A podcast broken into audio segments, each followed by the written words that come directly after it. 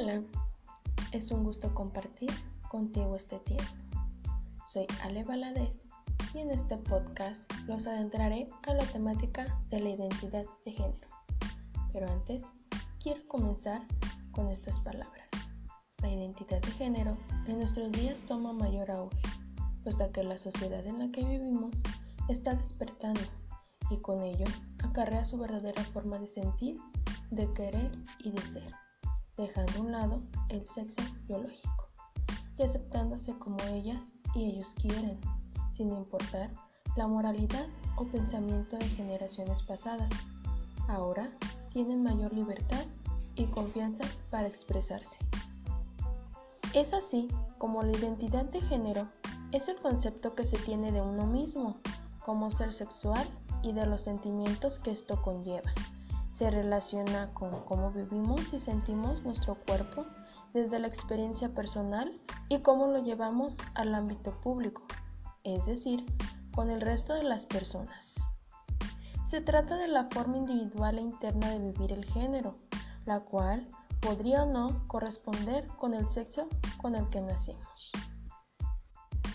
Actualmente, las personas catalogan a la identidad de género en dos, ya que se considera un espectro con dos extremos, la identidad atribuida a las mujeres y la relacionada con los hombres. Sin embargo, debemos recordar que la identidad de género no es eso, ya que uno es independiente de la orientación sexual, incluye las formas en las que una persona se autodenomina y presenta frente a los demás, y dos, incluye la libertad de modificar la apariencia o la función corporal a través de roles sociales de género, técnicas médicas, quirúrgicas o de otra índole. Entonces, ¿qué diferencia hay entre identidad de género y expresión de género?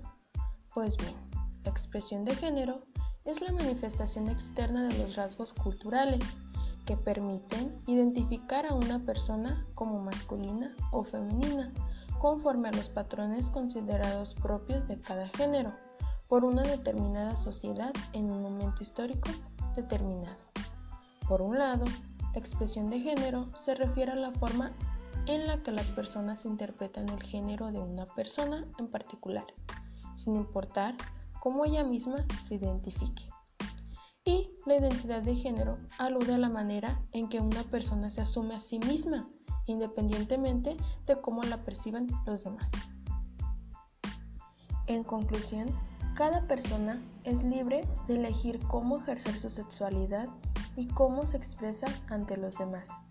De mi parte sería todo y espero hayas pasado un momento agradable. Gracias por compartir este tiempo conmigo.